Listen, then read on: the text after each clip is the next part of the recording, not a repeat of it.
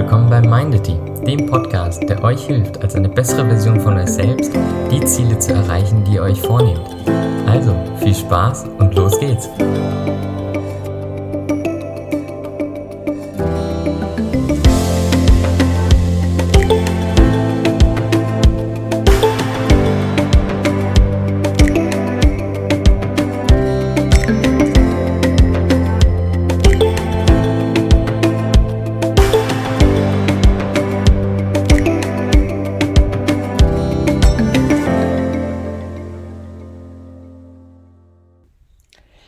Das heutige Thema ist Führung und spezieller die Frage, was denn Führung eigentlich bedeutet. Ich glaube, damit man Führung versteht, muss man Führung und die Führung von Menschen erstmal in zwei Teile unterteilen, nämlich einmal echte Führung und einmal unechte Führung. Was meine ich damit? Ich fange mal an mit der unechten Führung weil das leider die Art der Führung ist, die am häufigsten auftritt. Wir werden häufig geführt oder führen andere Menschen nicht, weil diese Menschen uns folgen wollen, sondern weil die uns folgen müssen. Gerade im Beruf und im ganz normalen Angestelltenverhältnis ist das die häufigste Form der Personalführung, nämlich dass Menschen zum Beispiel ihrem Chef ich sag mal, gehorchen, ich sag mal, von diesem Chef geführt werden, weil sie sich gezwungen sehen, weil ein Abhängigkeitsverhältnis besteht. Und dieses Abhängigkeitsverhältnis ist Geld.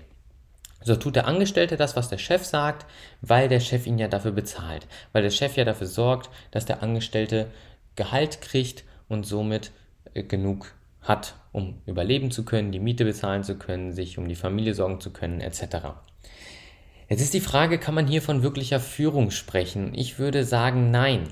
Denn es ist, wie bereits gesagt, ein Abhängigkeitsverhältnis. Man kann die Fähigkeiten der Führungskraft, in diesem Fall des Chefs, gar nicht richtig beurteilen, gar nicht richtig bewerten, weil ja er neben der Führung, die er dem Geführten gibt, die er dem Angestellten gibt, ihm ja auch etwas anderes gibt, was von seinem Interesse ist. Und das ist Geld. Würde man Geld aus dieser Variable rauslassen, dann könnte man die Führung bewerten. Und das ist auch, was ich mit echter Führung meine.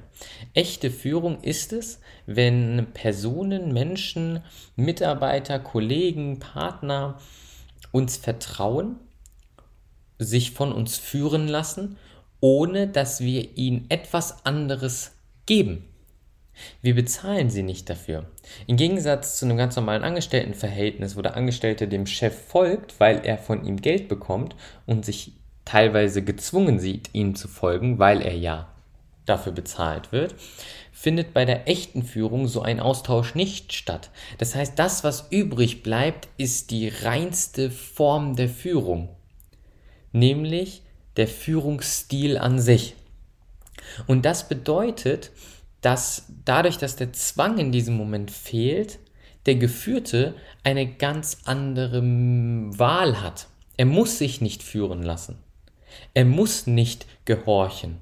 Er sieht sich nicht als ja, nicht als gezwungen an, die Sachen, die Entscheidungen, die Vorgaben der Führungskraft anzunehmen. Das heißt, er ist in der Hinsicht freier und kann somit auch freier urteilen. Wie urteilt denn der Geführte? Wonach entscheidet der Geführte, ob die Führungskraft seinen Job gut macht? Und da möchte ich auf Motive eingehen, auf Werte und Motive. Jeder Mensch hat Werte und jeder Mensch hat auch Motive. Motive, die ihn eher motivieren als andere Sachen. Das steckt auch schon im Wort drin. Motivieren heißt, es geht dem Motiv nach.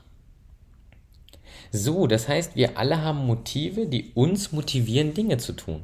Eine gute Führungskraft weiß das und eine gute Führungskraft kennt auch deine Motive und führt dich entsprechend.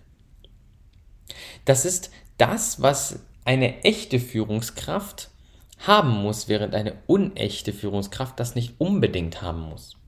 Eine unechte Führungskraft braucht nicht deine Motive kennen, braucht nicht deine Werte und deine Motivation verstehen. Eine unechte Führungskraft kann das mangelnde Wissen in diesem Bereich und auch vielleicht die fehlende Kompetenz in diesem Bereich durch ein allgemeines Gut ersetzen. Und dieses allgemeine Gut ist einfach Geld. Da haben wir uns als Menschheit darauf geeinigt. Dieses allgemeine Gut ist Geld. Das heißt, eine unechte Führungskraft kann deine Motive nicht kennen, kann deine Werte nicht kennen, kann nicht in der Lage sein, dich zu motivieren, aber es gleicht dieses, dieses Fehlen dieser Dinge mit Geld aus. Eine echte Führungskraft, wo die Beziehung nicht auf Geld basiert, kann das nicht tun. Eine echte Führungskraft kann dieses Fehlen der Kompetenz nicht durch Geld ausgleichen. Das heißt, da ist es umso wichtiger, dass die Führungskraft gut ist in dem, was sie tut. Dass die Führungskraft weiß, was sie tut und dass die Führungskraft auf dich und deine Bedürfnisse als Geführten zum Beispiel eingeht. Das heißt, so hat zum Beispiel ein Mensch ein, ein Motiv nach Unabhängigkeit, ein Motiv der Freiheit, ein Motiv der freien Wahl. So jemand würde sich freuen, eine kreative Aufgabe zu bekommen, in der er seinen Weg gehen kann. Hingegen gibt es vielleicht jemanden, der es liebt, Sachen nach Regeln und Prozeduren abzuarbeiten.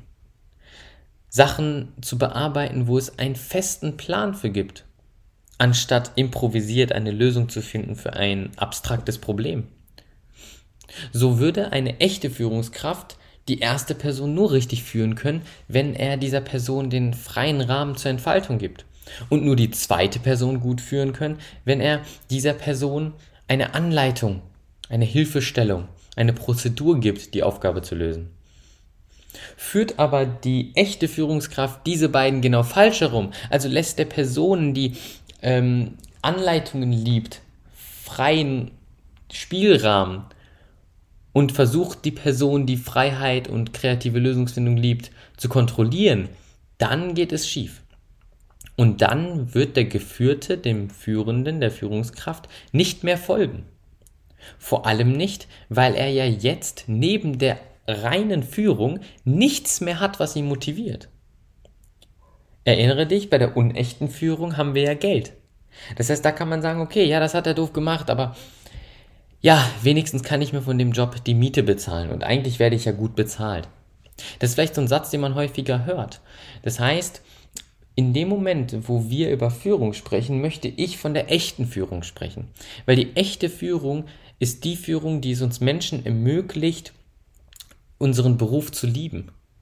Die uns das Gefühl gibt, die Zeit bei der Arbeit ist nicht verloren, sondern die Zeit bei der Arbeit erfüllt uns, ist investiert in unser Glück, in dem, was uns motiviert, in dem, was wir anstreben.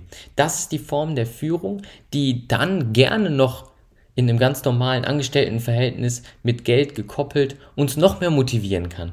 Aber das Wichtigste daran ist die reinste Form der Führung an sich, wenn wir uns bekräftigt sehen in unseren Werten, motiviert sehen bei der Befriedigung unserer Motive und uns erfüllt sehen in der Leidenschaft, die wir anstreben, dann würden wir auch auf Geld verzichten. Solange wir genug haben, um uns die Sachen zu kaufen, die Sachen zu ermöglichen, die wir wollen. Sehen wir aber, wie genau diese Sachen nicht berücksichtigt werden, wie es egal ist, was für Werte wir haben, wie es egal ist, was für Motive und Motivationen wir haben, wie es egal ist, was unsere Leidenschaft ist, dann kann da oft Geld auch nicht mehr helfen. Überlege bei dir, wie wirst du geführt und wie wünschst du dir, dass du geführt wirst? Was sind deine Motive, auf die besser eingegangen werden soll? In der nächsten Folge gehen wir auf die unterschiedlichen Führungsstile ein und besprechen, was für Arten es gibt, wie man Menschen führen kann. Freue dich drauf. Ich danke dir. Bis zum nächsten Mal. Ciao.